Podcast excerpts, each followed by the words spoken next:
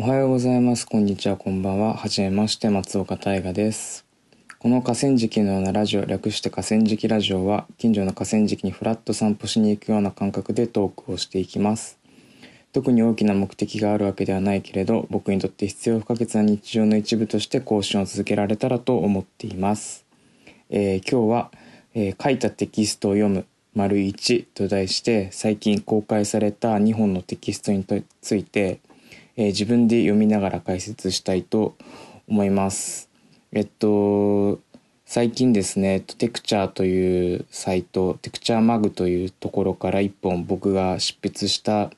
えーレポート記事が、えー公開されたのと、あとヒューマライジンのウェブサイトにあるあの隠しブログにヒューマライジングっていうのがあるんですけど、そこにね一本、えーまあなんていうか趣味の文化批評みたいなのを書いているのでその2本について、えーこのポッドキャストでなんか読みながら話していきたいなというふうに思っています。えっとまあこれ自体はなんか僕にとっては、えーやったことのない試みなので、まあ、自分で自分の書いたテキストを音読してなんかこの時なんかどう思ってたわみたいなとか本当はこういうこと言いたいんだよなみたいなことをポッドキャストでなんかこう保管できたらいいなと思いますしまあなんかわざわざね僕のテキストを読むのにあてか僕のテキストを読むのに例えば5分とか10分かかると思うんですけどそのテキスト読んでる時間ってあのなんていうんですか他のことできないじゃないですか。でもポッドキャストだったらなんかこう1時間とかでもなんか BGM 的に聞きながらあの他のねことをしながら聞けると思うのでまあなんていうか、えーテキストをね読むような暇がない人とかにもなんかまあちょうどいいんじゃないかなとか思ったりしています。まあ僕のテキスト自体にそんなにねあの、えーなんかのこう便益はないとは思うんですけれどもまあなんかこうちょっとでもねあのそうっすねまあせっかく書いたんでみたいなところはがあるんでそれでねこうなんかこうなんて言うんだろう。せっかく書いたものがあるんでそれをこうポッドキャストにも展開させていきたいなっていうような、えー勝手な狙いですね。だから丸1にしました、えー今後もねなんかテキストを書いてまあなんか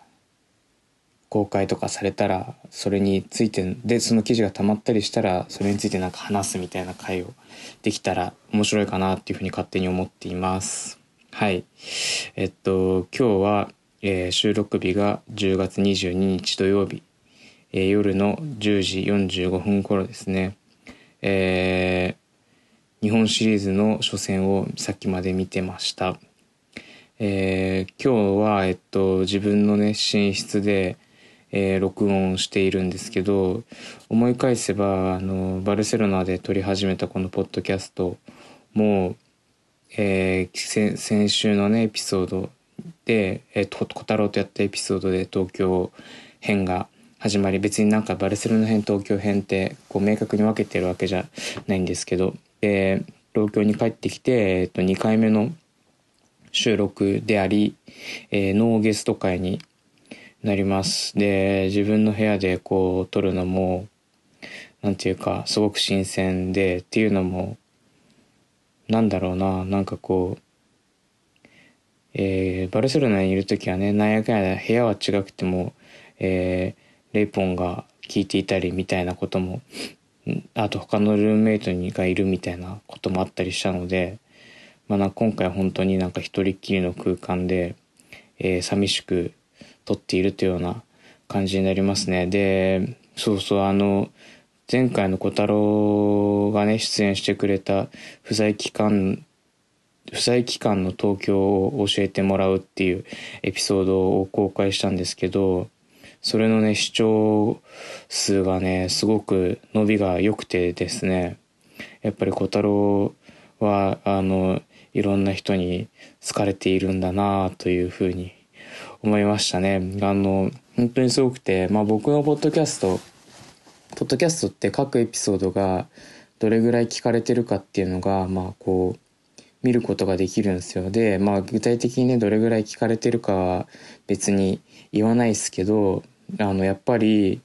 ゲストが来る回っていうのははるかにこう視聴数が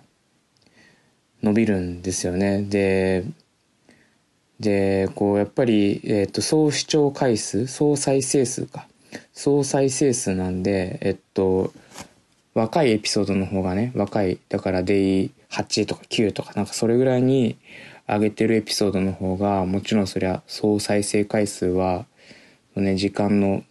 時間の蓄積がある分、えー、増えやすい傾向にあるんですけど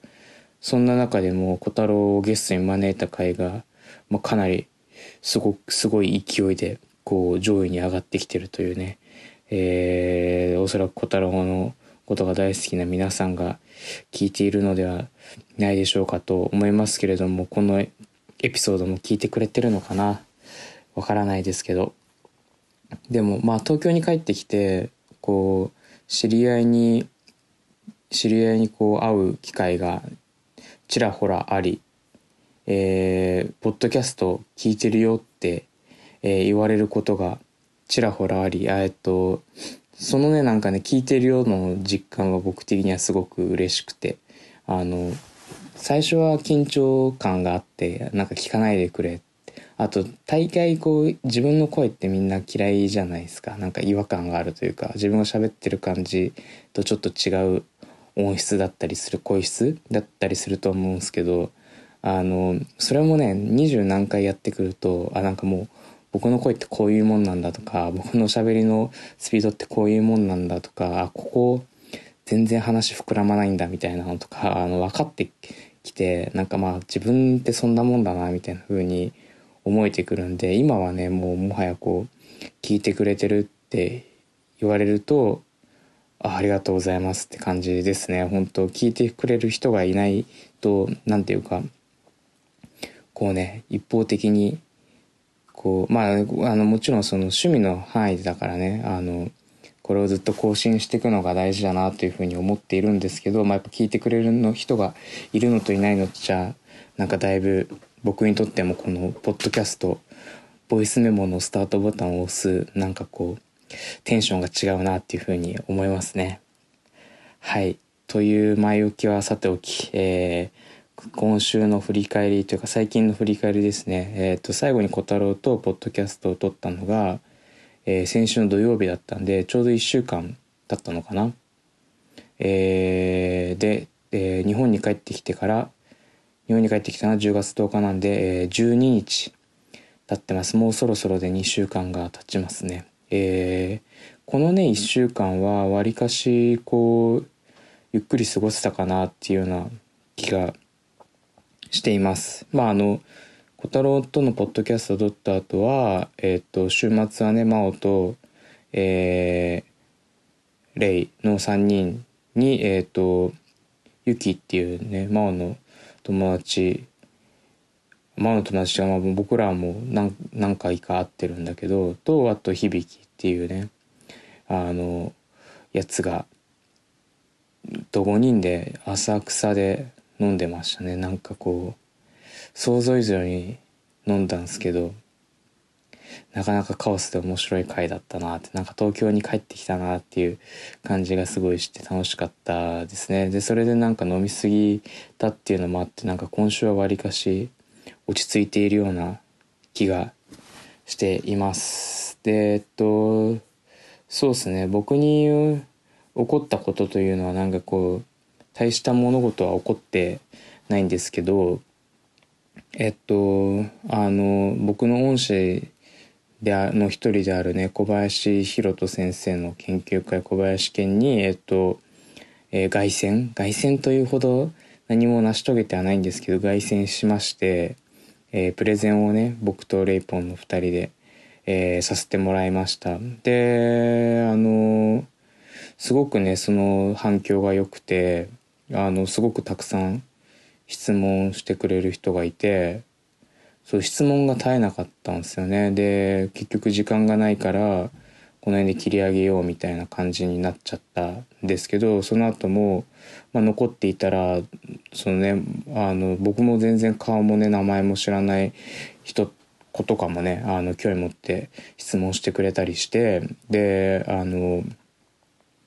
すごい僕らにとっても刺激的な時間だったなっていうふうに思いますね。で特になんかやっぱりこ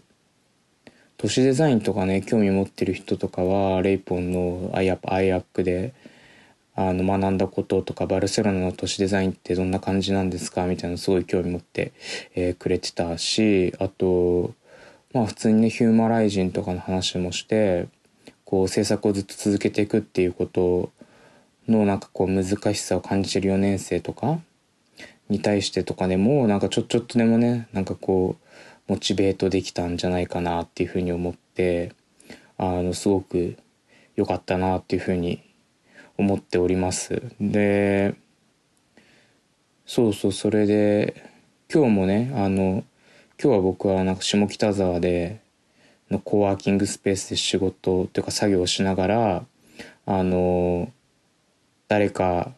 ヒューマライジンの最新号買いませんか？みたいな感じでずっと下北沢で待ってたんですけどそこにも一人小林県の、えー、学部生でアメリカからの留学生でねウィーニーって子がいるんですけどそのウィーニーがジンを買いに来てくれたりとかなんていうかこう小林県の後輩にえなんかね小林県の僕らがいる時ってあんまりなんかねあの小林家に僕らの活動とか響いてなかった感じがすごいするんですけどなんかやっぱり続けてきたからなのかな。4年4冊ジンを出してで海外にも行ってで今度2人でデザイン事務所を立ち上げようと思ってるみたいな話とかもしたり、えー、そういうねこう積み上げがあると意外とこうああなんかこう受け取られ方が違ってきたのかなみたいな風にも思ってすごくあの自信にもなりましたね。今後も頑張っていきたいなっていう風に逆に僕らもあのエンパワーメントされてる感じだと思います。でえっとあともう一つねあの、えー、来週は、えー、月火でうちはあの家族おばあちゃん父さん母さんとあの国内1泊2日であの長野県に旅行に行ってきてで木金土かな？の3日で、えーと、レインチの静岡の帰省に、えー、ついていくっていうような感じで来週は10月最後の週末、えー、社会人僕がね社会人になる最後の週を、えーまあ、家族と両家族とねゆっくり過ごせるっていう感じですごい楽しみなんですけど静岡帰ったらね僕あのじいちゃんたちとゴルフのラウンドに、えー、参加することになっているんであの今慌ててゴルフを再開したっていう感じですね。であのねゴルフは昔はすごくやりたくなかったスポーツなんですけどっていうのもなんかこうお金持ちがやるとスポーツっぽくてなんだかなって思ってたんですけどまあなんかやっぱ過酷にね走り回ったりするスポーツとかよりもあの楽だしまあなんか道具とか高いんですよ揃えようとすると。でも全部おじいちゃんとかが道具はおじいちゃんがねで、えー、服とかはね、えー、例のお父さんがこういろいろお下がりをくれたりするんでそれでどうにか今のところねえ、ラウンド代だけでどうにかこうあのゴルフを楽しめてるっていうような感じなんでまあのめり込むことはなさそうなんですけどまあこう例のねご家族とゴルフをするみたいなえっ、とそういうすっごく普通の旦那みたいなこともしていますよっていうそういう話でした。あのラウンドの結果はおいおいね、来週次の回かな？次の回か次の次の回か分かんないですけどあの話したいと思います。はい。でですねえっと今日も前置きが長くなったんですけどあのまあ前置きっていうかまあこれもポッドキャストのね一部だしあのあれだよね。あのオードリーの「オールナイトニッポン」とかあのもうコーナーに入る前に何時間あ1時間以上とか話したりしてるしね。まあなこれはもう本当その週に何か面白いことがあったかどうかみたいなので決まってくるんでまあお許しください。じゃあ、えっと、今日の流れとしては最初にえっとそうですね。えー、テクチャーマグに掲載された、えー、会場レポート新しい都市のモデルを考えるインスタレーションっていう、えー、テキストについて、えっと、僕がこれを読みながら解説するっていうところと、えー、それで、えっと、前半を終えて後半は、えー、ヒューマライジンウェブサイトにあるヒューマライジングっていうね、えー、これは隠し隠しブログなんですけどこれ隠しブログへのアクセスの仕方も教えるんでで隠しブログにえっと記載した、えっと「世界に私を連れて行って」っていうちょっとエモテキストの2つを、えっと紹介したいなって思います。えー、っと「世界に私を連れて行って」の方を、えっと聞く聞きたい人はあのこれはあのミュージックビデオについてのなんかこうエッセイエッセイというか論考批評いやなんかこう考察なのでえー、っとこのねテキストに、えー、掲載されてる3曲のミュージックビデオを先に見てくれるとあのめちゃくちゃ僕とあのシンクロできるんじゃないかなって気もします。でもとりあえず、えー、最初は、えー、そうですね。テクチャーマガジンに掲載されている、えー、会場レポート新しい都市のモデルを考えるインスタレーション、えー、バルセロナ発みんなで都市と街を考えるための建築フェス。っていう、えー、テキストを、えー、解説したいと思います。えー、実はですね、あのテクチャー、あテクチャーに昔働いてたみたいなことは、えー、前も、前のエピソードでも言ったんですけど、僕はあの、バルセロナに滞在中に、えー、テクチャーという日本のこう空間情報検索、えー、サイトそういったサービスをやってる会社から業務委託で、えー、仕事をいただいてまして、えー、それの会社が、えー、持っている、えー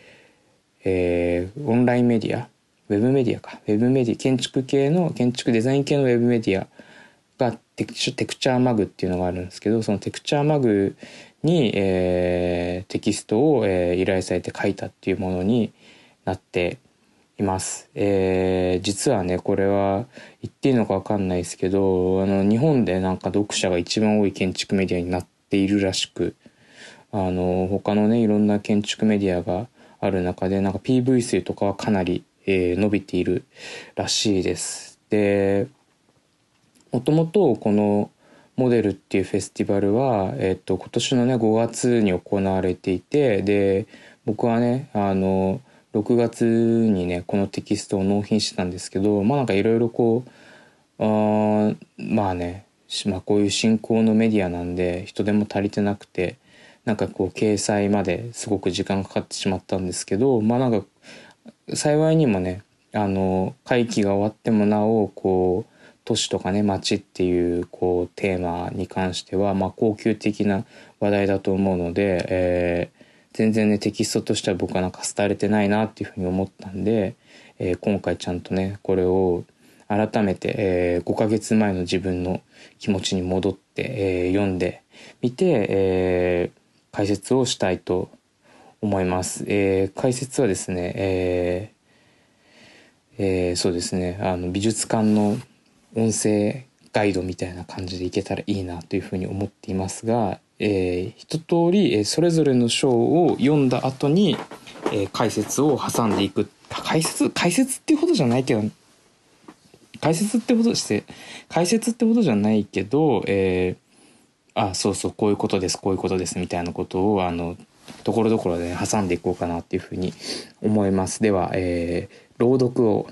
始めたいと思います。これは国語の授業みたいですね。えー、会場レポート新しい都市のモデルを考えるインスタレーションバルセロナ発みんなで都市と街を考えるための建築フェスさまざまな課題を抱える時代に都市をみんなで考える。スペイン・バルセロナ市議会とカタルーニャ建築家協会が共同しモデルというフェスティバルが2022年5月5日から15日にバルセロナで開催されました。モデルでは都市における社会政治気候変動といった21世紀の問題に関する議論が展開されることを目指し市民もそうした議論に参加できるような工夫が施されています。都市の未来は行政や政治家また建築家のためにあるのではなく市民の市民のためにあるという姿勢を見ることができます。その市民が参加するためのプラットフォームを作ることもまた建築家の仕事となってきます。今回の会場レポートは会期中バルセロナに在住していた松岡大賀氏によるもの。モデルの軸となるコンセプトに連動して企画されたいくつかのインスタレーションを紹介し新しい都市のモデルについて考えていきます、えー、松岡大賀1995年東京と生まれ2021年慶應義塾大学大学院修了2019年からヒューマライジン共同主催、えー、ここがまあ前段の部分ですね、えーそうですね、モデルというフェスティバルが、えー、2週間ぐらいのね、期間、もう10日か、10日間のモデルっていう建築のフェスティバルが、えっと、バルセロナのね、街の、ああの、結構ね、いろんなスポットでこう開催されていました。で、なんかまあ、その、都市の未来が市民のためにあるんだ。で、そのために、市民が議論をしていこうっていうような、えー、気概をね感じるようなフェスティバルでした。えー、とねじゃあ具体的にどういった物事を扱っていたのかっていうことなんですけども読みたいと思います。都市のこれからを考えるための5つのビトゥインモデルでは議論を通じてさまざまなことを考えていくために次の5つのテーマが設けられています。Between Generations between cultures, between species, between materials, between classes、えー、これらのテーマはすべて between つまり間から始まっています世代 generations 文化 cultures 種 species 材料 materials 階級 classes の間を考えることで多様性やサステナビリティ不平等などについての議論を行う狙いがあります。実際の展示では各テーマに対して一つの広場や道といった都市空間が割り当てられテーマに呼応するインスタレーションやプログラムが設置されました、まあ、つまり、えー、世代文化種材料階級っていう5つのテーマについて考えるために5つの都市空間が、えー、えこのフェスティバルで使われましたっていうことですね。でそれぞれの、えー、都市空間に対してそれぞれこうデザイナーであったり建築家、えー、機関デザイン機関みたいなところが割り当てられて、えー、そのね Between Generations だったら、え、世代を超えた世代の間に対するなんかこうデザインをなんかどうやって作れるかっていうことを、えー、インスタレーションででこう表現してるっていうような感じになります。じゃあそれぞれのえー、ビトゥインのあの内容についてね、えー、ちょっと触れていきたいと思います。Between Generations 広場で議論することの意味プラッサレイヤル王の広場で開催された Occupying the Central with Words その中心を言葉で占拠するは世代について考える試みです。この広場の中心にある噴水を覆うようにパブリックスペースが出現しました。この空間ではモデルの多様なトークセッションが行われるなどまさに言葉 Words によって都市を埋め尽くそうとするフェスティバルの狙いを伺うことができますまたこのパブリックスペースではモデルブックスという試みが常に開催されており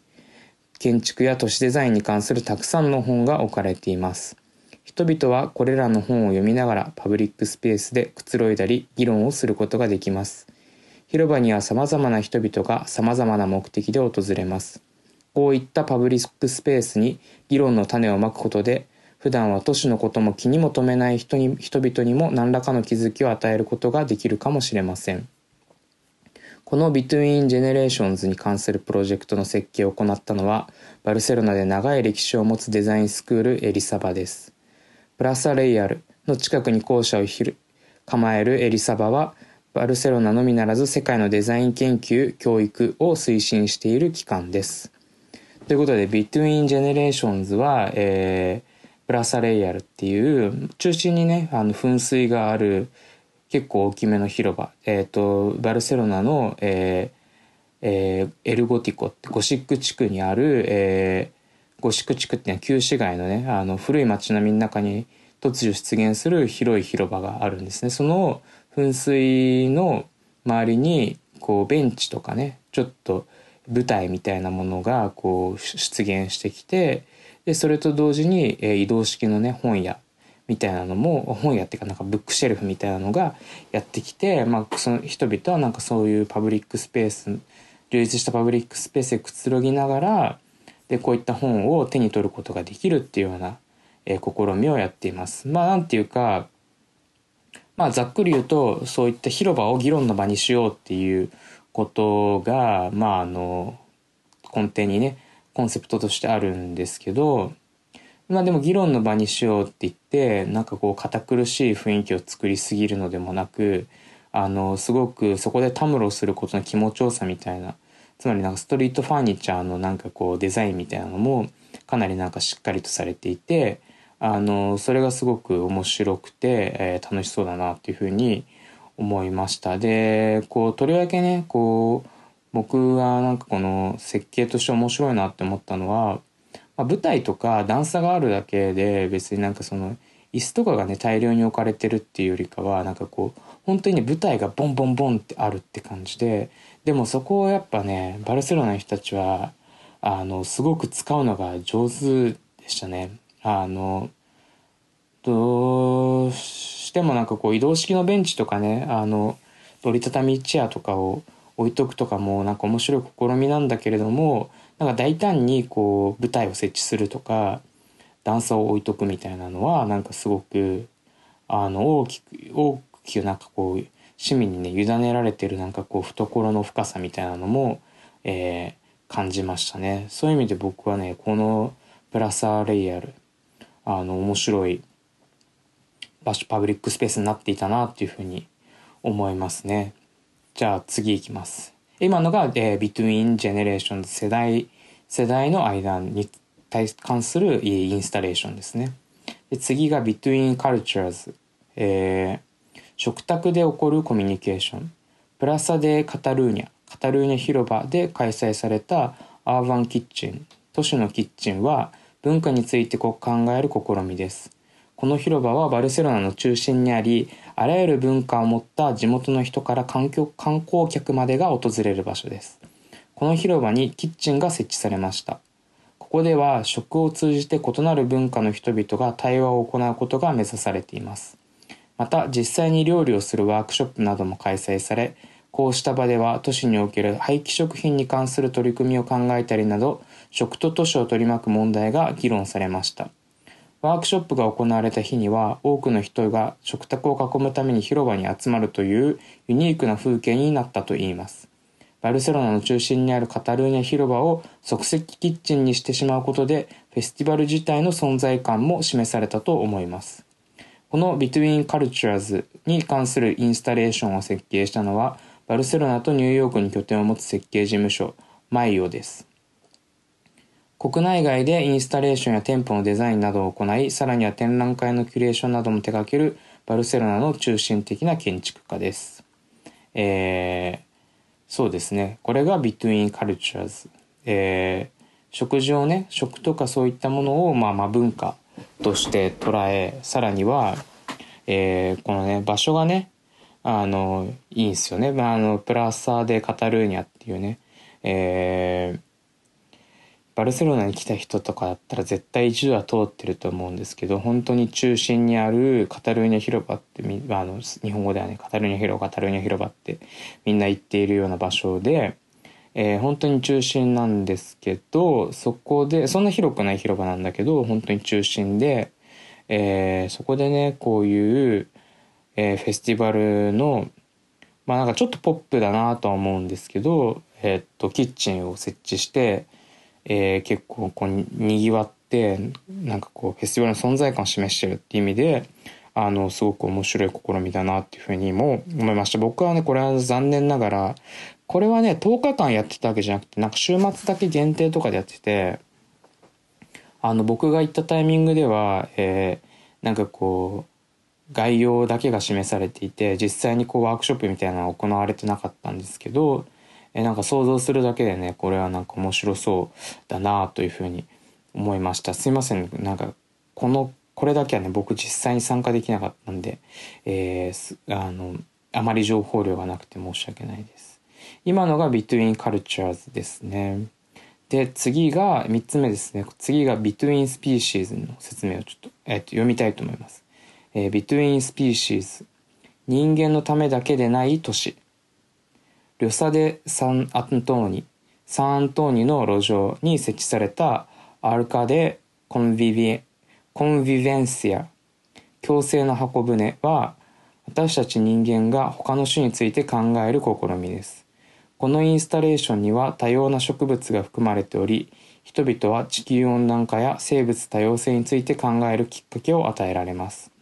それらの植物が乗っかっている箱舟が可動式のプラットフォームとなり、イベントに合わせて通りを動き、人々を取り込んでいきます。植物、鳥、虫や人間が共生していく未来の姿を示唆するこのインスタレーションは、新しい都市のモデルに人間以外の存在の重要性を問いかけます。人間の生活のためだけに都市がデザインされてきたことによって様々な問題が浮き彫りになっています。この作品の植物たちは本来人間が共生すべき自然の一部です。このインスタレーションは都市において私たち人間が排除してしまったものを浮き彫りにしてくれます。この Between Species はの箱舟はバルセロナを拠点にするランドスケープのレアアトリエと建築のターク、タック、アーキテクチャーの共同による作品です。レアアトリエはランドスケープ、エコロジー、建築それぞれの頭文字から名前が付けられたアトリエであり、自然との関係性をデザインしています。ターク・アーキテクチャーは自然や文化や政治に関する実践や研究を行う事務所であり、近年は国外での活活動も精力的に行っています。これはなんかね、ぜひ写真も見てもらえたら、あの、あの、ポッドキャストで聞けって言ってるのに写真も見せ、見てっていうのはなんかちょっとおかしいんですけど、えー、かなりね、なんていうか、えー、不思議な見た目をしている、そして、えー、大掛かりな、あの、箱舟が設計されてて面白いので、まあ、ぜひ見てほしいなっていうふうに思うんですけど、まああの端的に言うとねあの都市における生物人間非人間をね考えようみたいなことなんですけどあのこれなんかね動かせるっていうのは結構僕はあの面白いなっていうふうに思っててこの動かすのはなんかこう何が動かすかっていうとあのエンジンがついてるとかじゃなくてなんかね人間がね押せるようになってるんですよね大あの人力車みたいに。で、なんか実際にこれ人間が押して運べるのかちょっと僕はわからないんですけど、あの、なんかこの、動かせる自然みたいなのがあった時に、それのエネルギーをなんかこう石炭とかね、石油とか、なんかそういうのに頼ってたら、なんかこう、あのまたねなんか自然を都市に戻してくるためにそのエネルギー源をなんかどっかこう郊外にアウトソースしていくみたいななんか旧来のなんかこう都市像みたいなのがなんかこうあののなんか再なんていうの？そういうの。再再再度ねそういったものをこうなんか焼き直してるみたいな感じはしなくもないんだけどこれはなんか人間が動かそうみたいなのがなんかこうあの面白かったなっていうふうに思いますね。であとね、バルセロナの、このまたね、写真を見てくださいで申し訳ないんですけど、バルセロナの街中って、あの、あの木がね、あの、ところどころにあるんですけど、この木ってね、なんかね、径2メートルぐらいのね、でかいポットに植わってるんですよ。だから、あの、コンクリートとかアスファルトの地面の上に、えー、なんかその2メートルぐらいのポットが置いてあって、で、そこに木が植わってるって感じで、あの、本当の意味でこう、土の中にねこう根ざしてない木木がたくさんあるんですよ。でなんかそれがすごくあのあの、まあ、ラララディカルなのかちょっと分かんないけど僕なんかこう正しいのか分かんないけど僕はラディカルだなって思っていてあのあのもちろんねあのコンクリートとか全部こうあの発離して剥がしてで、えー、そこにね土を戻すみたいな、えー、そういう授業ももちろんやってるんだけれども、えー、まあそういうポットによって木を持ってくるみたいな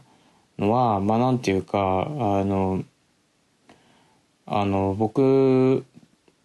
ありだなっていうふうにも思ったしえっと土同士がねこうつながってないからなんか巨大なネット土のねなんかとか根っこの世界でのこうネットワークはできてないと思うのでそういうその点ではあの全然、えー、人工的な自然だなとか思っちゃうけどなんていうかまあなんていうかそそれが都市にあることによって、えー、なんか鳥とか、まあ、虫とかが生活できる空間があるわけだし人間もそれによってなんかこう恩恵を受けるしでなんか面白いなって思っててでそれがねこう今度はこう箱舟になったんだみたいな風に思うと結構ねあのバルセロナの都市っぽいプロジェクトだなって思ってあの僕はこれはすごい面白いなっていうふうに思って見てました。はい。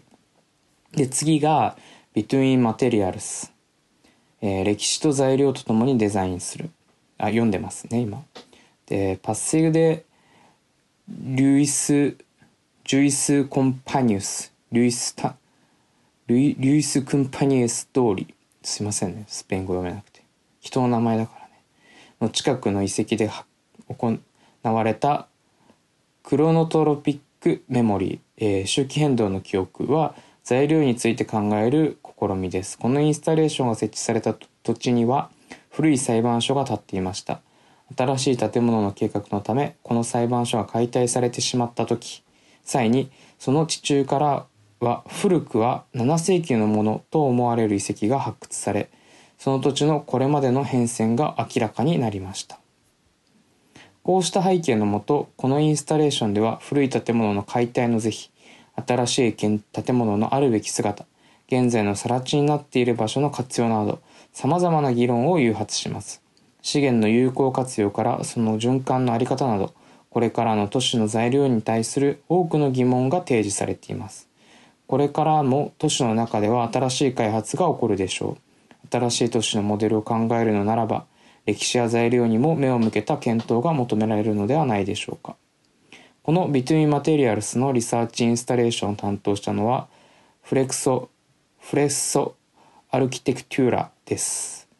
文化的な文脈と資源の活用に焦点を当てながらスペインを中心に建築のプロジェクトを行う設計事務所です。えー、Between Materials ですね。これはなんか、えー、最も、最もかな、僕の家に近い場所に、で行われていたプロジェクトで、あの、本当にね、大きな皿違って、えー、何が立つのかなとか、えー、これ何なんだろうなってずっと思っていた、あの、空地がね、あったんですけど、あの、結構そこは、歴史があるような場所らしく、えー、その歴史をねこう再度こう蘇らせるために、え、インスタレーションが設置されたっていう感じでえ、っとねコンセプトはすごく面白いなって思ったしえ、っとあのやっぱりねあのある種建築の設計ってあの更地から考えがちだと思うんですよ。それなんかねあのよくねタブララサっていう言葉が建築界では建築のデデザイン界ではかなあの有名でタブララサってあの白紙っていう意味なんですけど要するにこうゼロの大地からこう作っていく、ね、そこになんかこう美学があるんだみたいな、まあ、感じ、まあ、ざっくりと言えば。でそういうふうに考えられがちなんですけどじゃあその土地って別にえっ、ー、と昨日できた土地じゃないしその土地って前に住んでた人がいるしそこはなんかこう何世紀も前を遡ってみたら何が起こってたかわからないわけじゃないですか。でバルセロナのねあの都市の再開発とかすると、まあ、なんかまあバルセロナに限らずだけど、まあ、途中からねこう歴史的なものが出てきたりするわけ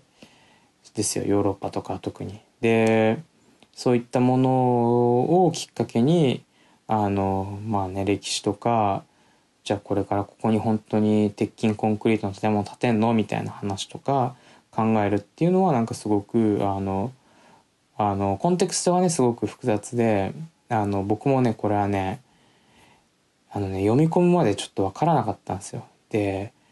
あの知らないしねこのなんだっけ。クロノトロピックっていう言葉。ね周期変動って意味らしいんですけど。なんかこうこの直感的にね一番分かんないプロジェクトだったんですけどなんか読めば読むほどあの面白いなって思ったしでもねやっぱこうコンテクストが今を生きるそして外国人である僕にとっては結構最初は難しかった、えー、プロジェクトがこの4つ目の Between Materials の方ですね。で次が、えー、と5つ目ですね。Between Classes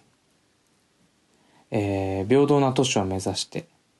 プラサでイデイドリッサ・ディアロ広場、えー、イドリッサ・ディアロ広場に出現したリバーシング・ザ・ピラミッドピラミッドを逆転させるは階級について考える試みです。この広場は以前はプラサでアントニオ・ロペスアントニオ・ロペス広場と呼ばれ呼ばれ19世紀の実業家アントニオ・ロペスの記念碑が設置されていました。しかしながら、えー、奴隷所有の過去が明らかになり2018年に町から撤去され広場の名称が変わりました。こうした変遷を踏まえこの記念碑があった台座の上を取り囲むように仮設の広場が建設されました。記念碑の人物を称賛するような都市の広場の在り方を考え直し階級のピラミッドの概念を変えることを目指しています。仮設の階段を上るとピンク色の半透明のフィルムで囲まれた空間に出ることができます。そこから、えー、フィルム越しに普段とは違うピンク色になったバルセロナの街を見ることができます。こうした別の視点を取り入れることで対話を促す狙いもあります。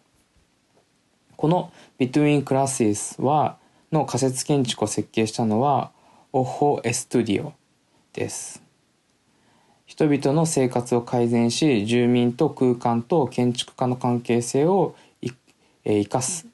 デザインを目指すスタジオです。えー、っていうことですね。最後が、えー、Between Classes で、えー、階級について考える試みですね。あの、これはね、これはすごくアイコニックで、まあピンクだからね。あの、僕もピンク好きだからなんか、あ、なんかかっこいいプロジェクターであのスカフォールディングがね仮設の足場か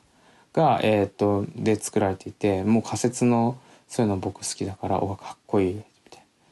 めっちゃ燃えるみたいな風にも思ったんですけどあの西洋広場ってねなんかこうすごく中心性があって、まあ、噴水とかもそうだしこう銅像とかもあって、えー、なんか広場はでそこを中心にしてで偉い人がこう掲げられたりしていてでその周りにこう人々が集うみたいな広場の中でこうあのね中心性がすごくあると思うんですけどその中心性であってこの権権威性みたいなものに対してこう再度考えようっていうプロジェクトですね。あのすごくコンセプトは面白い一方であのめちゃくちゃキャンセルカルチャーっぽいなって思ってあのびっくりしてたんですけどっていうのも、まあね、奴隷所有自体はあの許されることではないと思うんですけどあのじゃあその19世紀の中で、えー、奴隷所有がえー、えー、19世紀にしてた奴隷所有があの今の価値判断でこうまあなんかこうされてしまっていいのか。なんかこうでもってその歴史を、えー、こう反省することはできるけど、まあ、ある種こう銅像を取り外すまでしていいのかみたいなことはまあある。あの僕はなんか常々こうキャンセルカルチャーちょっと過激なキャンセルカルチャーだなってあのいつも思うんですけど、まあ、なんかその取り外された銅像で、えー、僕らがこう広場から何を感じ取るのかみたいなのがなんかすごく重要重要でなんかまあ今回はえっとね結構ディテールも良くて取り外された台座よりも少しとえっと同じようなね位置には自分たちがなんかこう登ることができてなんならこう台座の上のところにもね直接的に台座台座ではないんだけどこう登れるようになっていてまあなんか本当は広場っていうのはこう奴隷所有をしてたりまあ、その当時の実業家の人たちのものではなくて私は市民のものなんだよっていうまあなんていうかこうまあそのね、まあ、こうインスタレーションとしてのコンセプトにはすごく僕はあの納得をしました。しいいなって思いましたね。まあだから広場を考えるきっかけができるっていう意味ではすごく良くて。でなんかねこれは別にあの余談なんですけどやっぱこう広場とかにねあのこっちはこっちはってヨーロッパはね人の名前人物の名前を付けがちじゃないですか。でも日本ってあの道路の名前とかってそんな人の名前とかつけないしあの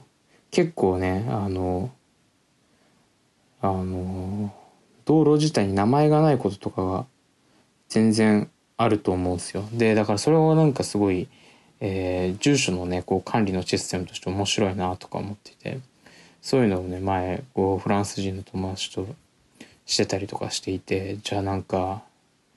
そのなんか通りの名前がないんだったらどうやってこうみんなその目的地にたどり着くのみたいなことを聞かれて確かに住所見ただけじゃ目的地たどり着けないよなって思って僕はなんかすごいあの愕然としたのを覚えてますね。はい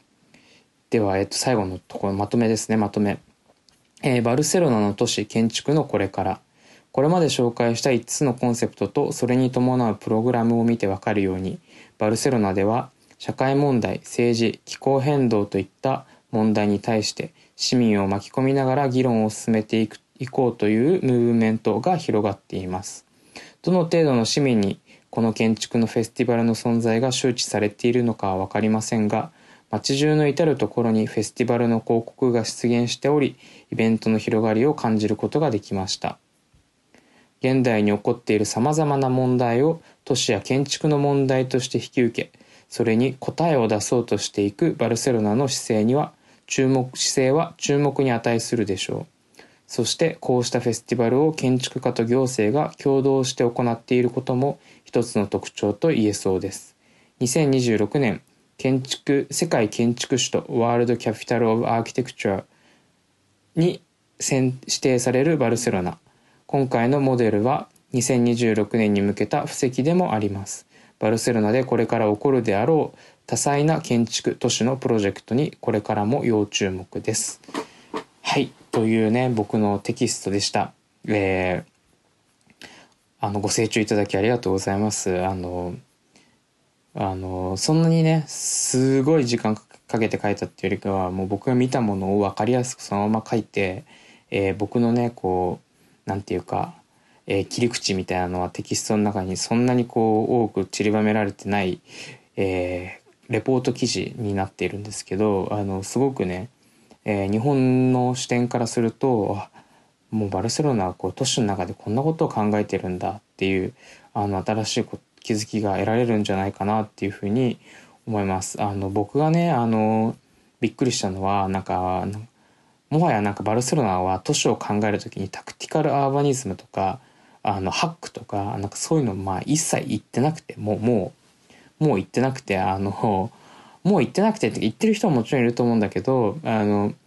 あねこのモデルっていうフェスはなんかそのカタルーニャのね市議会と建築家協会が、えーと、タッグを組んでやってるフェスティバルなんですけだっていうことを最初に言ったと思うんですけどもうねあのねこのレベルのものはあと真正面から行政と建築家とか都市デザイナーが共同して本当に、えーと、これからの都市どうするべきなのみたいななんかその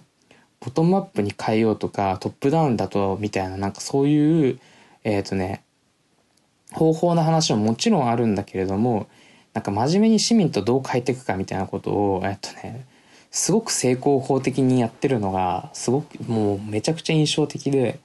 あの、日本はね、日本はというか、まああの、こと僕が住んでいる狛江市は今、えー、狛江、えー、ワクワクストリートプロジェクトっていうのを今まさにね今日から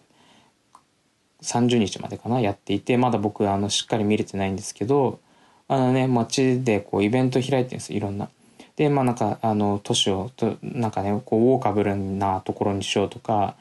なんかこう都市の公共空間をもっとこう充実させようみたいなことをやってるんですけどあのおも面白いしそういうこ取り組みもめちゃくちゃいいと思うし僕はなんかそれをなんかこう僕自身もねこうそういうので貢献したいなっていうのはもちろん思う一方でなんか真面目にあの世代のギャップとかどうするとかなんかこう文化の多様性とかどうするとか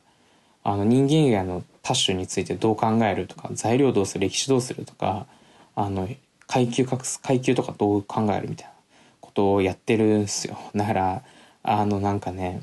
真面目度がね高えってめちゃくちゃ思いましたね。だそれがすごくあの僕の中では刺激的であの僕もねあの11月からは燕アーキテクツで働きますけど、えっと、レイと一緒にねデザイン事務所も立ち上げるしあのマジでこう真正面行政真正面から一緒にこう共同していくみたいなことをあの僕もやりたいなってあの切に思った、えいい機会をこのモデルはいただきモデルによってあのいただきましたあの僕もね2026年世界建築首都に指定されるバルセロナであのこういったことを学んだ身なので、えー、世界建築首都になった際にはあのバルセロナを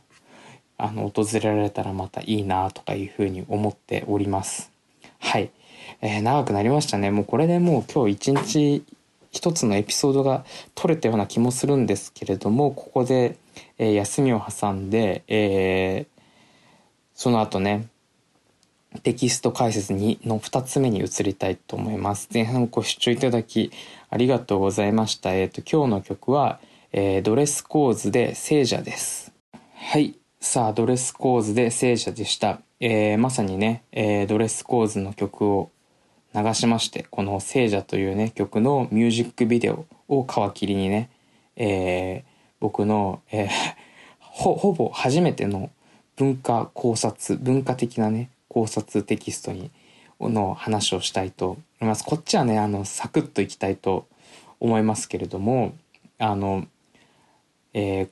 じゃあ後半はね、この2つ目のテキスト、えー、鍵括弧付きのね、世界に私を連れて行ってというね、えー、激エモテキストについてね話したいと思います。激エモテキストっていうのはね大体こう読まれたくないんで僕はこうツイッターとかで一切宣伝とかしてないんですけどインスタには載せたかな。あの激エモの文化文化考察的なねテキストはなんかこう見られるのこっぱずかしいんですけどあのマジでこういう気持ちで僕はミュージックビデオを見てたりするんであのまあなんかこれはね、吐き出しときたいなっていうふうに思ったんで書きました。はい。えー、っとね、皆さん、あの、ヒューマライジンのウェブサイトはご存知でしょうか？えー、ヒューマライジン .com で、えー、っと、ヒューマライジンのウェブサイトに飛べるんですけど、えー、初期画面が、えー、っと、こう、ピンクとね、オレンジのグラデーションがこう動いているあのめちゃくちゃかっこいいウェブサイトになっていましてそのヒューマライジンって書かれてるところの下にジンゾーン Z はてなはてなはてなアバウトコンタクトストアっていうね、えー、6個のタブがあると思うんですよ。でえー、っと今僕が僕らのこう隠しウェブ隠しブログがあるのがこう Z はてなはてなはてなっていうところでしてえー、もうマジで隠しなんですよ。あのあんまり投稿しないんですけどこういう恥ずかしいものを書いた時に投稿しようと思っていてあの Z はてなはてなはてなから僕のこの世界に鍵括弧付き世界に私を連れて行ってというねテキストを読むことができます。だけれども Z はてなはてなはてなをクリックするとあのインプット ing っていうねあのあの謎コマンドが JavaScript が表示されるんですよ。でインプット ing って言われたら、えっと、このカーソルをヒューマライジンの、え、ロゴが書いてあるところにあの移動させてください。そうするとヒューマライ Z でこう止まってなんかこうアンダーバーが3つ出てくると思うんですよね。ヒューマライズ。でこの状態で ING を打ってみてください。そうするとヒューマライジングっていうあの裏のブログサイトに飛ぶことができます、えー、今ま今のところ僕らのブログは、えー、7個しかまだないです。えー、バルセロナそのゼロっていうのをね、えー、書いて、えー、バルセロナのことをどんどんどんどんこう書き溜めていこうと思ってたんですけど、バルセロナその0とその1で止まってますね。あの、そのうちその2ってことで振り返りのテキストでも書かなきゃいけないなと思ってるんですけど、まあでもね、こう、本当はね、今の僕みたいに、こう、どんどんね、テキストをこう追加していって恥ずかしいことでも書いていくみたいなことをしていきたいなというふうに思っているんですよ。で、えー、じゃあ今回公開した「世界に私を連れて行っての」えー、ことについてねあの話していきたいと思うんですけど、まあ、初めに、えっと、マジで僕のこのなんかこのテンションに合わせていくのであればまず3つのこのミュージックビデオをあの今から話すミュージックビデオを見てくれたら嬉しいです。えっ、とドレスコーズっていうバンドの聖者っていうミュージックビデオと、え銀杏ボーイズの God Save the World っていうミュージックビデオと踊ってばかりのボーイっていう曲ですねのミュージックビデオ。でこの3つについて僕はなんかこう書いているので、えー、まあねあの批評でも何でもないんですけどでもなんかこう将来的に文化についてちょっと扱いたいなっていうあの思いがすごく強く、えー、湧き出ていましてあのだからこう文化を考えるにあたって、えー、なんか僕はどういうテキストどういう切り口で考えることができるのかっていうのを、えー、最近考えあの悩ん悩んでるというかね書けるようになりたいなって思ってるんですよ。で僕はあのめちゃくちゃ文化資本の低いあの家に生まれまして、家族で映画を館に行った記憶が指で数えるほどぐらいしかなかったりとかあと、えー、車でね移動する時とかに音楽かかってないとか、えー、美術展とかもなんか行った記憶がないですよ。その子供向けのやつとか行ったと思うんですけどじゃあ例えば岡本太郎美術館にたまにちっちゃい子とかがお父さんお母さんと来てたりするんですけどこんなの俺経験したことないみたいな。だからなんていうか僕はねあの霊にもとことん霊とか小太郎にもなんか結構ねあのバカにされるくらい文化資本度が低くてあで漫画もねあのね野球の漫画のメジャーとかあとワンピースとかなんかそういうね、なんかこう、野球、少年野球やってた時にみんな読んでるから読んでたみたいな漫画ぐらいしか読んだことなかったりとか、あとね、本もね、そんなに読んできたわけじゃないから、小説とかね。だから、僕はね、あのね、とことん文化度が低い、あの、人間だったんですよ。で、大学生になって、周りの友達が、文化が高くてで僕もそういうのにこう刺激を受けて美術館とかにすごい行くようになったり本を読んだりするようになったし最近はなんかその教養としての文化っていうのを超えて普通にこう文化を楽しむみたいなこともなんかできるようになってきて例えばなんかこう音楽で踊るとかもそうだしなんかこう絵画の前でなんかこう立ち止まれるようになったりとかね。あとなんかこう自分でもこうちょくちょく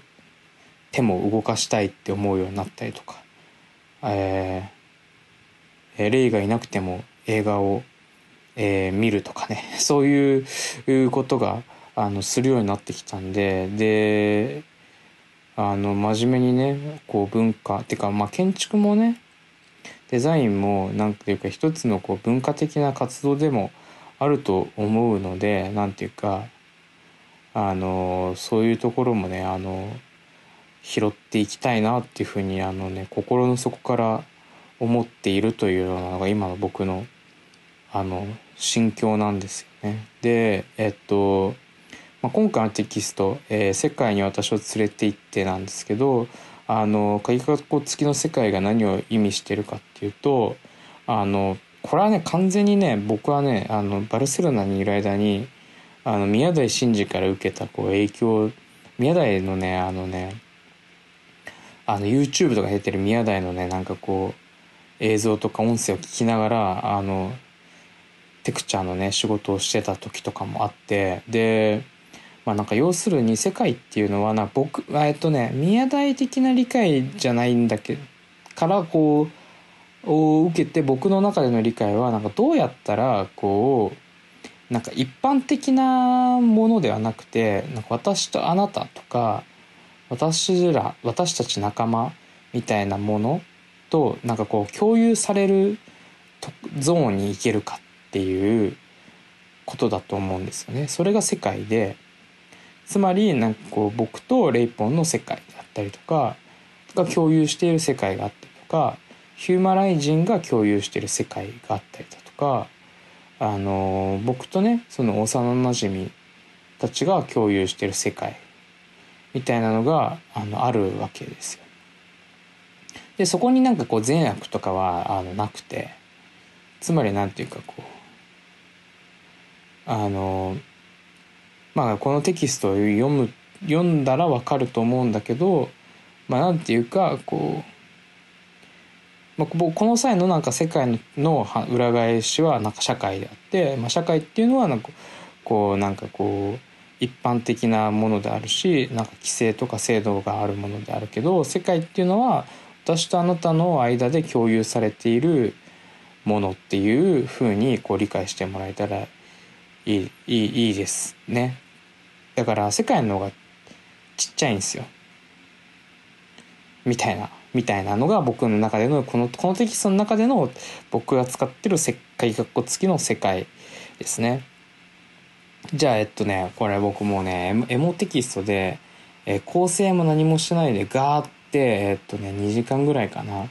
かけてミュージックビデオ見ながら書いたんですよ。で、えー、っとね、この3つのミュージックビデオはね、僕はね、狂うほど見てて、あ特に、え、ー、と、銀杏のゴッドセーブ・ザ・ワールドと踊ってばかりのボーイは、バルセロナにいる間に結構狂うほど見てて、で、ドレスコーズの聖者を最近見たところから、あ、なんかこの僕の好きな3つのミュージックビデオっていうのは、なんかこう、世界との関係で、海学校付きの世界との関係で、こう、あの、考えられるなっていうふうに思って、あのその考察をね書いてるんですよ。じゃあね早速ですけどちょっとこっぱずかしいんですけど読んでいきたいと思います。えまたねこれ段落ごとにというか、えー、そのなんていうんだ？この段落？章ごとにかな？小小さい章ごとに、えー、読んでいきたいと思います、えー、世界に私を連れて行って。気がついたら夏が終わりを迎えていた。夏の終わりの微熱感が僕は好きだ。いつもよりもセンシティブに物事を受け止めいつもよりもエモく物事を考えてしまう。だからなのかもしれないが島良平が率いるドレスコーズというバンドの聖者の MV が頭から離れない。僕は眠れない夜 YouTube でライブ映像か MV をミュージックミュージックビデオっていうかライブ映像かミュージックビデオを見てしまう癖がある。それによって眠りにつきやすくなることなどないのだが眠れない夜には最適なのだ。僕は音楽批評や映画批評なんてこれまで一度たりともやったことはない。だけどこの夏の終わりの微熱感微熱が残っているうちにどうしてもこの気持ちを吐き出しておかねばならないと思ったのだ。サマーデイサマーナイトのうちに聖者を皮切りに他の2本のミュージックビデオを横断しながら僕の思いの丈を語りたい。一つは銀杏ボーイズのゴッドセーブ・ザ・ワールドでありもう一つは踊ってばかりの国のボーイである。この3本ともあぜひ3本とも見てほしい。そして夏の終わりにこの3本のミュージックビデオが描いている世界に連れ出されよう。エモいっすね。これ「サマーデイサマーナイト」っていうのは聖者のあの曲にある歌詞の一部ですね。つまりなんかこうまあねあの僕はそういうのを引用しながらエモいこと書きたくいい感情だったってことですね。はい。えー、じゃあねえっとドレスコーズの聖者の MV について、えー、の章を読みたいと思います、えー、私が連れ出された世界。このミュージックビデオが公開されたのは夏が極まる2022年の8月である。僕はスペインにいたため日本がどういう状況だったかわからないが夏は夏だろう。夏にこのミュージックビデオを見てしまったらもう忘れることができない。人が多いだろう。曲のポップさをそのまま転写したかのような淡々とした邦画のロードムービーにありそうなテイストのミュージックビデオだ。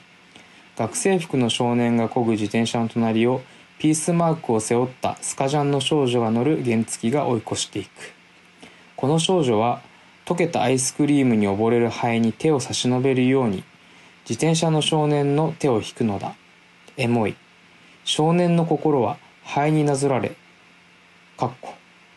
これカッコはあそうだ。カッコ説明するとカッコって言ったらそうだよ。ね歌詞からの引用だと思ってください。少年の心は灰になぞられ。カッコ僕は君のダメな天使。カッコ閉じ。とネガティブさを口にする。だけれども自転車よりも速い原付とその少女が少年を世界へと連れ出す。ここでいう世界とは規範や制度に支配される社会とは全く異なる空間であり人間の関係性の中で共有される空間のことである。この世界のイメージはメリーゴーラウンドの幻想的なシーンによってミュージックビデオ中に描かれている。また「かっこ君と僕が今光に溶けていく」かっこ閉じと歌詞にもあるように2人だけの世界が生まれていく様子が全体を通じて描かれている。しかしミュージックビデオはここで一転する。少年を世界に連れ出した象徴である。原付によって事故が起こり2人の時間は突如として終わりを迎えてしまう。信じられないほど切ない。だけども少年は世界を守り続けようとする。同じ原付に乗り少女が着ていた青いスカジャンを羽織り火を放つのだ。かっこ君がいつかなあ夏がいかっこ夏がいつか君を連れて去る前に唇と罪を重ねてかっこ閉じとあるように少年はこの世界が永遠ではないことを悟っている。だけどもその世界が終わってしまうその前に夏の夜に花火を使って少年は火を放つのだ。こんな切ない終わりを迎えるミュージックビデオと終始ポップさが貫き通す楽曲のギャップに驚く。このギャップを埋めるようにジョーカー風のメイクをした島良平がミュージックビデオに登場している。彼は感想メリーゴーランドのシーンつまり少女が亡くなる直前。でも少年と少女の世界の空気とは離れたところで曲に合わせながらステップを踏んでいる。最後に少年が火を放ち原付を走らせている時にも島良平はただその横を淡々と歩いているのだ。夏が終わって人生を淡々と耐えなければならないとしてもその世界はあったんだ。すなわちかっここれだけは本当に操作かっこ閉じとこの曲は言っているのかもしれない。というねああエモいっすね。自分でこう読んでもこうエモさが再度伝わるテキストであのいいっすね。我ながらいいいいあの考察だと思思いますよ。あのぜひミュージックビデオも読んでほしいんですけどあのなんかつまりなんかミュージックビデオをざっくり言うといけてないね学生服の少年が、えー、自転車でねこう田舎道を走ってる時に横からあの生かしたスカ生かした少女が金髪の少女がね、えー、原付きでこう追い越していくんですよ。でその少年のに手を差し伸べて、えー、原付きのねこの速さに任せて少年の自転車を引っ張り上げるんですよね。でそっからこの2人の恋愛が始まっていってでまるでね少女とこの原付がなんかこう2人を2人をとか少年をあの新しい世界にこう連れていくみたいな、えーまあ、もうモチーフとしてこう感じることができてあの本当にあの2人だけのなんかこうエモい映像とかがこうまあまあなんかこう青春っぽいねあの映像とかが流れてきてで最後こうメリーゴーランドで、えー、2人が、えーと、はしゃいでるんですよねその幻想的な、夢のような楽園のような、えー、と時間を過ごしているでそれがまでが感想で感想が終わるとあの原付がね事故を起こして少女が死んでしまうんですよね。でえー、っとこれでねあの少年はこう世界からこう離されてしまうわけですよ。で世界からこう離すなんかこう無理やり引き剥がされた少年は、えー、その先この世界がなんかこう永遠にこう続くことはないということを知りながらもなんかこう世界の中で生きるために事故を起こしてしまったのとと事故を起こしてしまった原付と少女のが着ていたスカジャンを着てあのなんかねもう木のオブジェみたいに火を放つんですよね。だからなんかねそのその世界の中でまだ生きようとする少年とだけれどもなんかこうそのねあの世界が消えてしまうようなこう切なさみたいなのを感じることができる曲でしてあのあのめちゃくちゃあの切ないなっていうねミュージックビデオ切ないっす。あ僕はこれ説明よりもやっぱテキストの方がいい気がするな。是非これはねポッドキャストで解説してて言うのもあれですけど読んでほしいっすね。すいません。はいじゃあ、えっと、次ね。あの銀杏ボーイズの「ゴッド・セーブ・ザ・ワールド」の方に行きます。えっとこれは読みますね、えー、世界への生き方。僕は聖者のかっこ神様はいないよりもいてほしいというリリックが好きだ。ミュージックビデオではまさにこの瞬間に少女が亡くなる。つまり神様がいてくれたら少年と少女の世界はもっともっと続いていたのかもしれないということだろうか。神様に祈ってこの世界が続くことをピュアに求める曲が2曲目の銀杏ボーイズ God Save the World になる。全てのミュージックビデオの中で僕はこれを一番見ている。それくらいに好きなミュージックビデオだ。このミュージックビデオは去年の6月つまり夏の始まりに公開されており4人の少女たちの世界が描かれている。とにかくこの4人素晴らしい。このミュージックビデオの好きなところを書き始めたらキリがないので今回は世界への生き方に焦点を絞って少女の中でも一番地味な堀田真由が演じる少女に注目したい。この少女はミュージックビデオを通じて世界への世界へと入り込んでいく。彼女は夜の渋谷パルコに侵入する最後尾だったしアルコール消毒もするしヘルメットもサングラスも持たなかった。つまりは典型的な普通の子だし社会規範に縛られているような印象を受ける。4人でペイントをしているところに警備員がやってくるシーンでも一番先にその存在に気づきやばいという顔をするのもこの少女である。そんな少女がランジェリーショップつまり女の子たちの空間で服を変えみんなとお揃いを着て世界に大きく踏み込んでいくシーンがある。まさにかっこ願いをかけて呪いを解けてかっこといるのである。そしてかっこ今夜すべてを許してここにいたいんだかっこ閉じと続く。これはみんなのセリフであるだろうがより一層地味だったこの少女のセリフに聞こえてくる。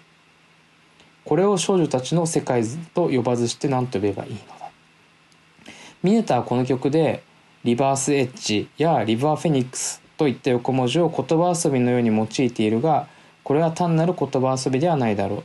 まさに仲間だけの世界という意味で死体の存在を共有するリバースエッジも少年4人が線路に沿って旅をする。スタンドバイミーのリバーフェニックスもミネダにとっては地続きな世界線なのだと思う。これがあの「ゴッド・セーブ・ザ・ワールド」の世界考察ですね。あのまさにあのこれ 4, 人がね渋谷パルコに入ってってもうなんか、えー、すごい自由なことをしまくるっていう PV であのノンノンがね出てるからすごくあの話題になってたような気もするんですけどあのこれはねあのねもうミュージックビデオとして本当にね美しくて僕は大好きなんですけど今回は、えっと、この一番地味なね、えー、ミュージックビデオのサムネイルだと一番左のねこの女の子。みんながこうサングラスをしたりヘルメットをしたりして、えっと、渋谷パルコにこう突入していく中、えー、別にサングラスもマスクもあサングラスもヘルメットもせず入り口でしっかりとアルコール消毒をして誰もいない渋夜の渋谷パルコでね。で、えー、入ってくこの少女がえー、っとそのね4人とのこう世界をね4人とこう時間を過ごすことによってこう世界が共有されていって、え、はその世界に入り込んでいくっていうようなプロセスがね描かれてるという見方もできるっていうあの感じですね。はい。で、そうですね。やっぱね、これもやっぱね、何がいいってね、あのね、ミュージックビデオもさることながら、聖者もそうなんだけど、やっぱね、あの、リリックが良すぎるからね、あの、マジで、あの、これはぜひね、曲と合わせてミュージックビデオを聴いてください。そしてテキスト読んでください。はい。で、えー、次ですね。えー、次が、えっと、踊ってばかりの国のボーイのミュージックビデオの話ですね。えー、世界と社会の狭間でえー、ミネタはとにかく世界へ行くことを目指していたように思うだからかっこ全てのことが起こりますようにかっこ閉じとピュアに祈るのだ。これを簡単に社会から世界へと整理すると次に見る踊ってばかりの国のボーイは世界から社会へを考えるミュージックビデオとなっている。このミュージックビデオの公開年は他の2本に比べて少し早く2018年の5月である。ボーイはこれまた僕の大好きな曲で結婚式のエンディングでこの曲を流したりもした。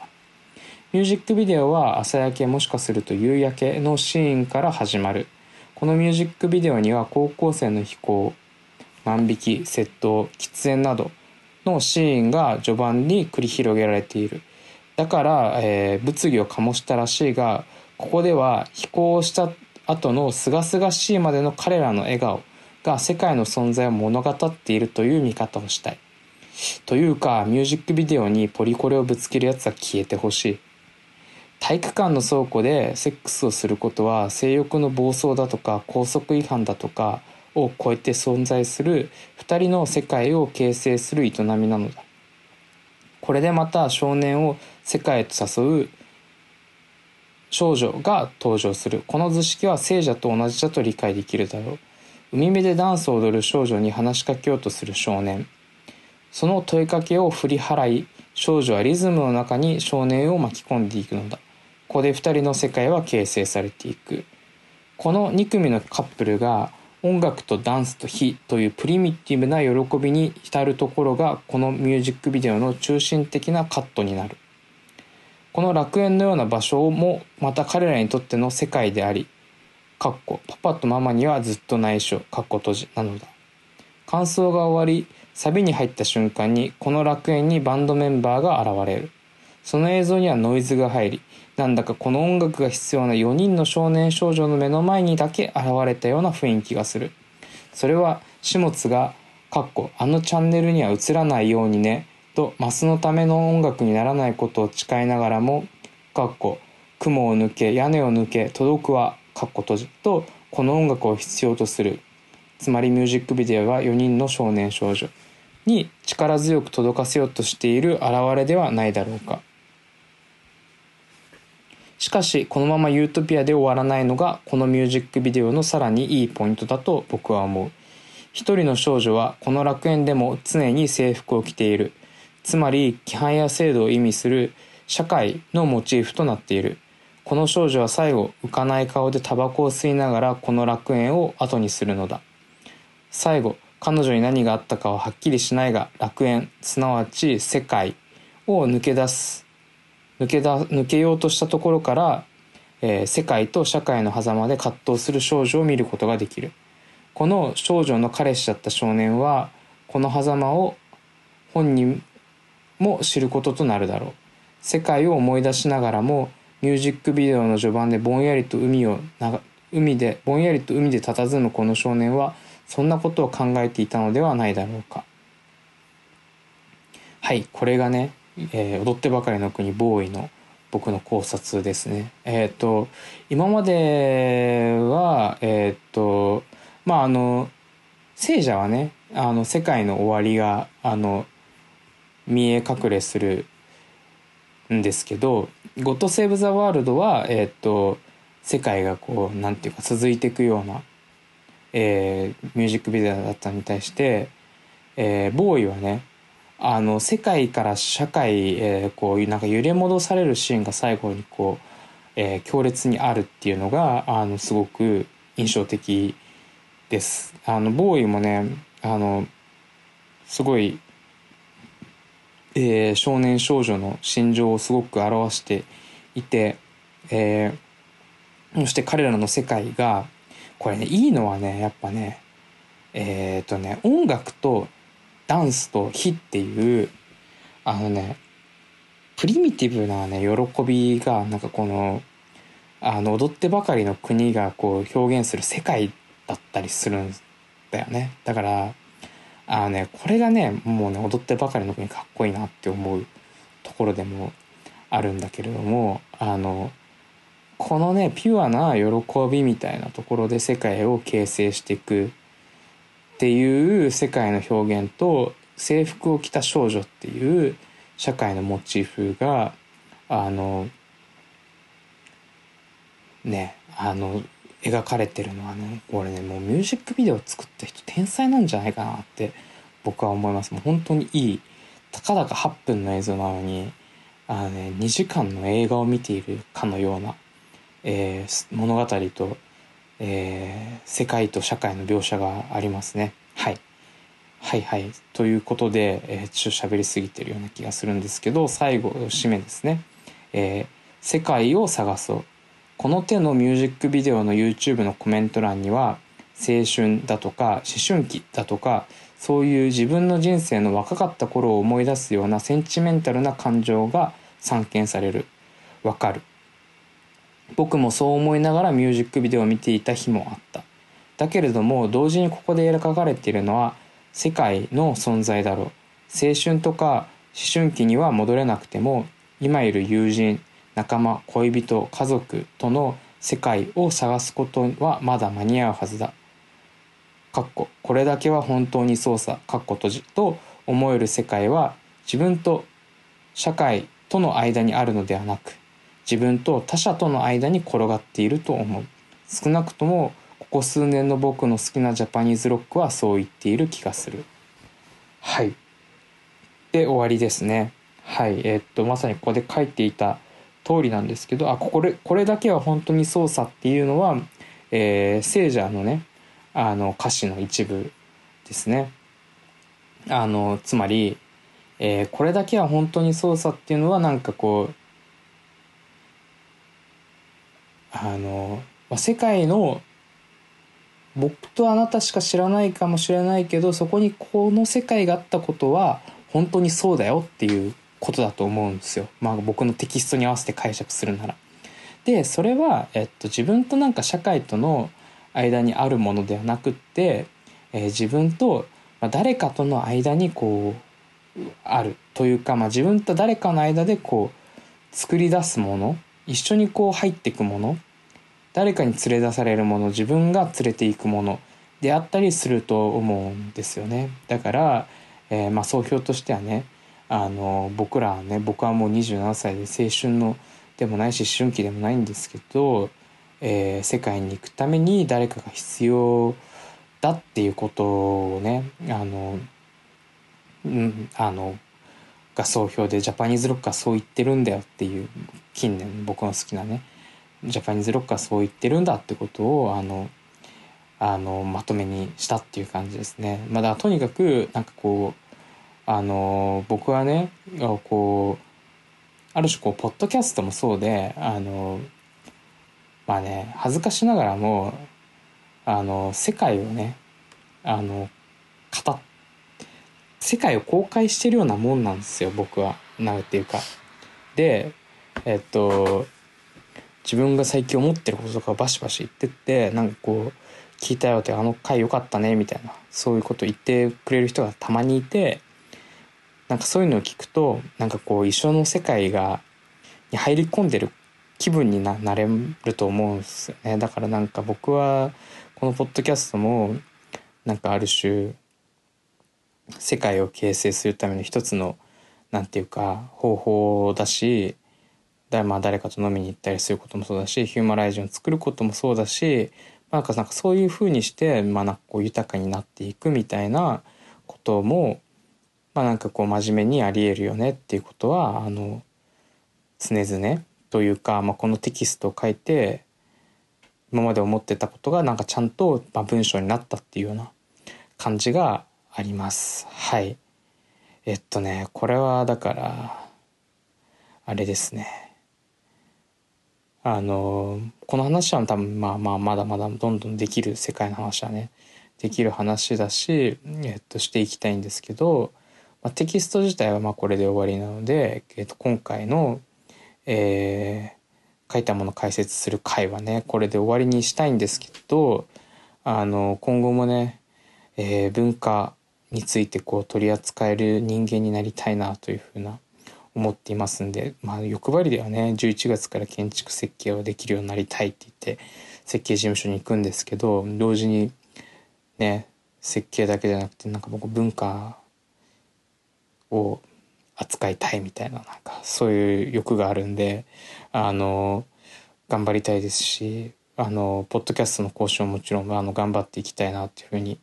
思っております。えっ、ー、と、そうですね。せっかく東京に帰ってきたから、あの、ポッドキャストもね、僕一人、僕一人だと全然視聴回数伸びないんで、あの、小太郎を呼んだ回が伸びてるし、あと、そうそうそう。そうなんですよ。なお、なおちゃんをね、呼んだ回とかも伸びてるし、あの、レイが来てくれた回とかの方が伸びてるんで、僕がね、一人でね、自分の書いたテキストをね、つらつら読んでる回なんて、あの、需要がなさそうな気しかしないんですけど、まあ、たまにはこういうこともありながら、でも、あの、久々の人たちとね、喋るために、こう、ポッドキャストを、えー、利用させてもらって、えー、誰かまた新しいゲストをね、招きたいと思います。えー、もちろん、あの、ゲスト出演しますよって人がいたら、あの、声もかけてください。あの、飛んでいきますし、うちに来てもらっても構いませんので、あの、ポッドキャスト一緒に撮りながら、一、あの、二人の世界をね、作っていっちゃいましょうというような感じですね。あの、ちょっとエモい終わり方になりますけど、このエモさを引きずりながら、え、ー、と、今日はお別れしたいと思います。えー、最後の曲は、銀杏ボーイズで God Save the World。今日もありがとうございました。じゃあね。